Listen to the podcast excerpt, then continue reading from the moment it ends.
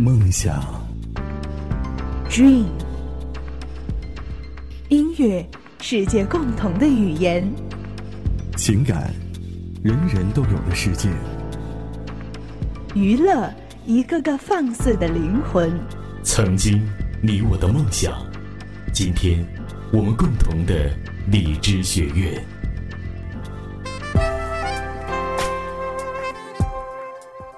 这里是荔枝播客学院一班电台。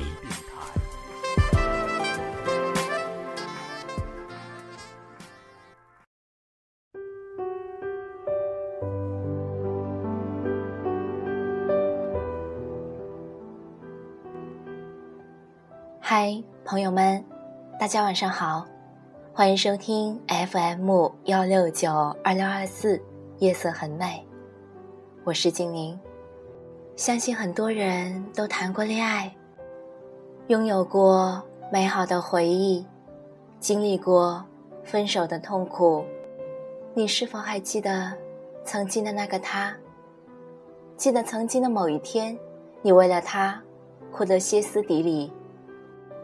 今天我们的节目就来聊聊前男友。曾经很喜欢一个男孩。被甩了之后，觉得哪都是我的错，是因为我不够好，所以拼了命的去折腾自己。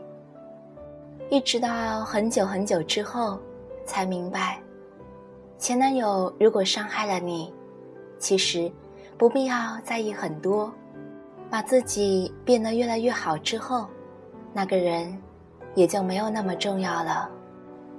整理旧物的时候。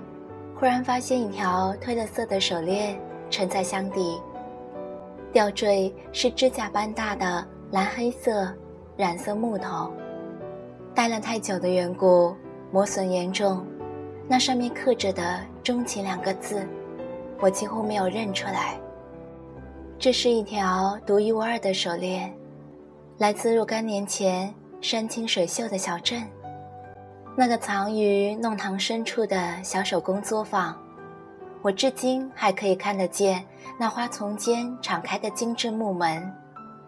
那时站在我身边的人，亲吻了我的眼睛，把一块温热的木头放在我的手心里。我从愕然中睁开眼，除了幸福，什么都看不到。彼时。他是大学里叱咤风云的学生会主席，我是时不时逃了课窝在寝室里吃零食看美剧的普通女生。因为共同参加了戏剧社，才渐渐有了交集。可他依旧是舞台上万众瞩目的王子，我是公主五个侍从中的一个，只有说 yes 和 no 的镜头。忘记了是因为什么。我们竟然有了频繁的接触，相处的时间久了，就渐渐磨合出了一点信赖和依赖。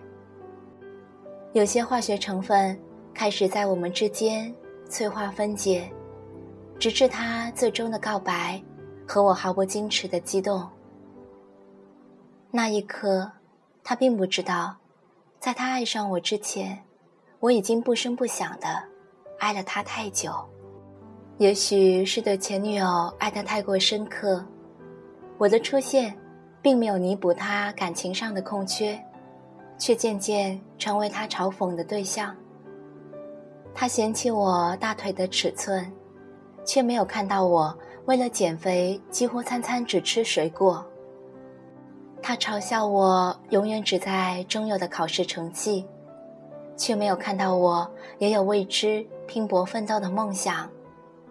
他不满连续两次请我到餐厅吃饭，却没看到我为了他怀里那只心爱的钱包已经花光了半年的积蓄。我们最大的消遣，就是并排坐在自习室里，我看我的阿加莎·克里斯蒂，他看他的纳兰词，时不时低吟一句：“我是人间惆怅客，知君何事泪纵横。”断肠声里忆平生。再扭过头，用居高临下的眼神看着我，仿佛在说：“你懂吗？”可是大多时候，我并不怨恨他的残忍，我只是在自己快乐的性格里埋下一粒自卑的种子，叹他为何结不出完美的果实。尼采不是说过吗？男人的幸福是我要，女人的幸福是他要。我没有恋爱的经验。没有什么潜意识的比较标准，我只是坚信着，只要他的残忍里还存有温情，哪怕只有那么可怜的一丁点儿，我也不会以任何原因离开他。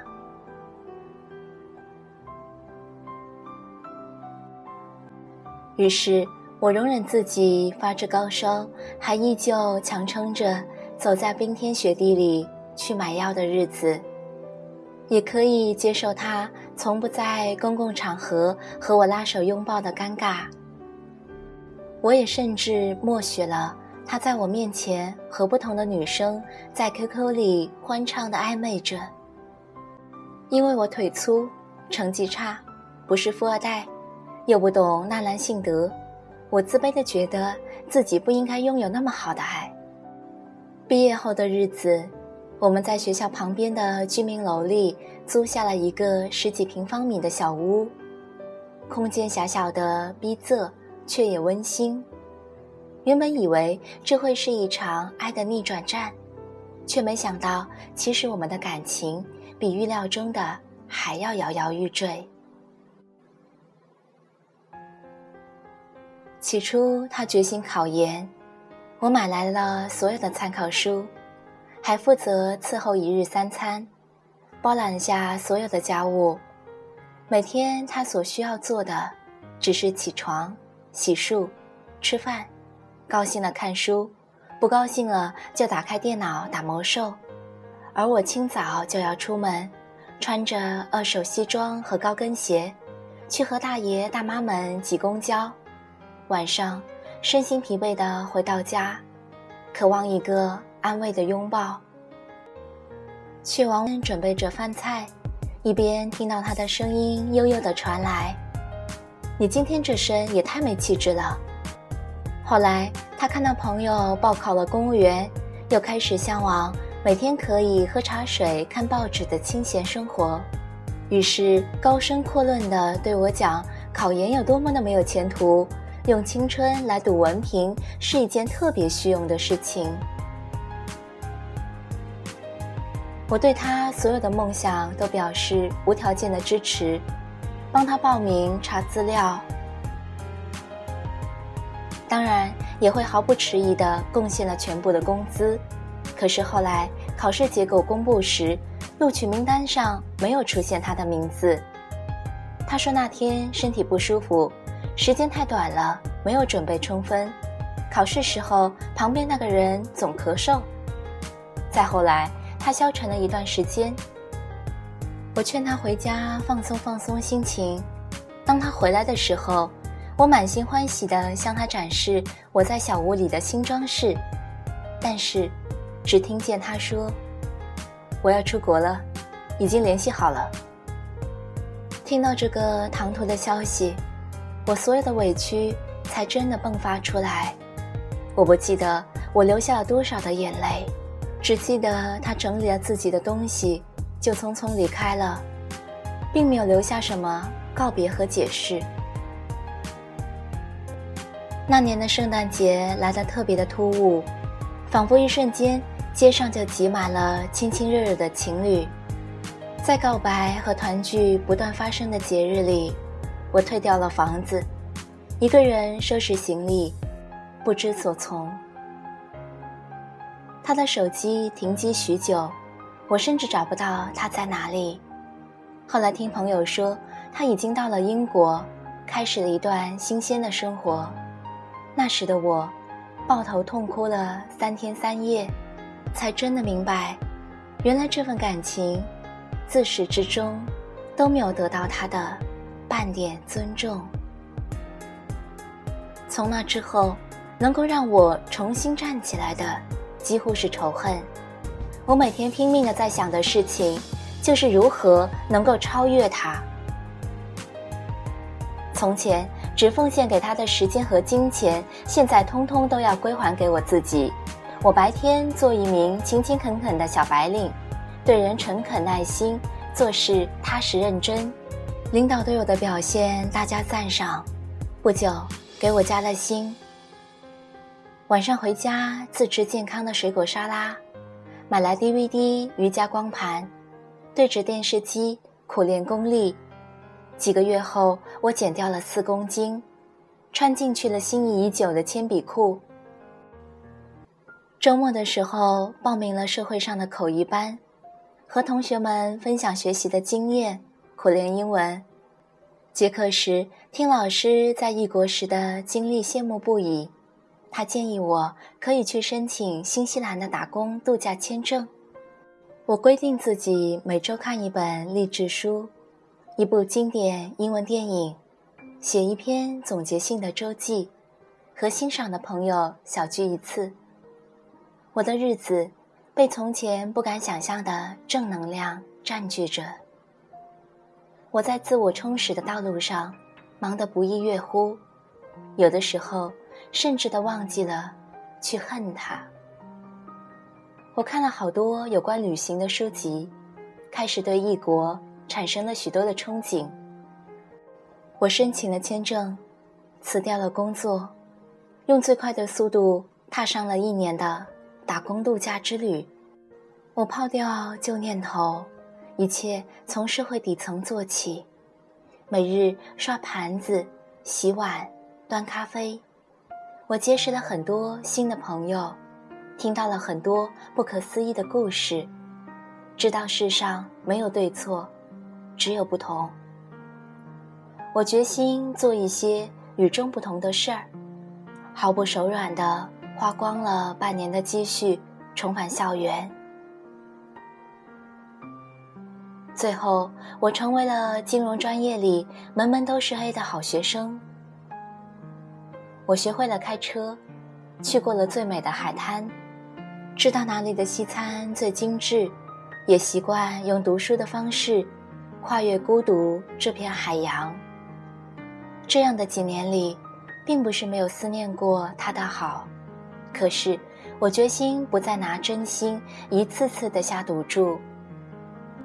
网络上看过一个视频里，一个女孩讲述起多年之前。前男友背叛自己的狗血事件，声音清冷的，仿佛在谈论别人的故事。他说：“这世界上最大的背叛都不需要什么残忍的报复，你所要做的唯有争气。”我对生活充满了斗志，这斗志渐渐不再源于仇恨，而是我真的想变成更好的人。我开始觉得每一天都是新鲜的，感情终于被时间晾干了。一个女人对爱情的战争渐渐平息下来，我也终于有机会告诉那些受过伤的傻姑娘，请补偿那些对不起自己的日子。重生是一件坚强又优雅的动作，你会发现，爱自己比爱别人。更容易，也更值得。而当有一天，你终于从那段灰色的日子里走出来，从此，心里只装满关乎梦想的正经事儿。手机忽然收到他的简讯，充满暧昧不堪的请求。那时候的你，只需要说一句：“不，谢谢。”我确信。最好的东西还在前面。好了，晚安。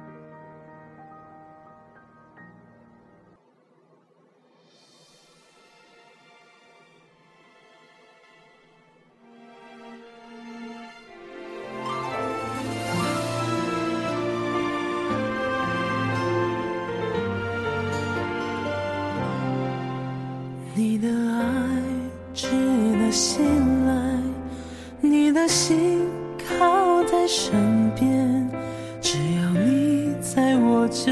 有许多梦想，只要你在，我就有更多力量。亲爱的，我多么幸运，人海中能够遇见你。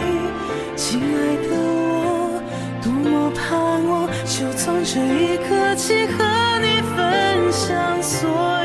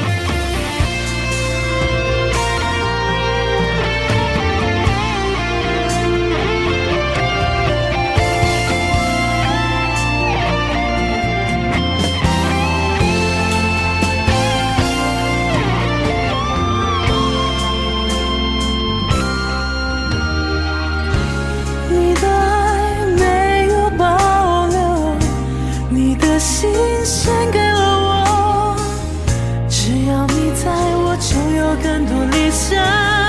与你同在，就好像拥抱天堂。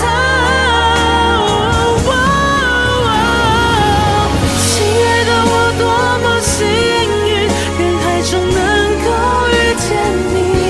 亲爱的，我多么盼望每一天在这里，永远永远有家的感觉。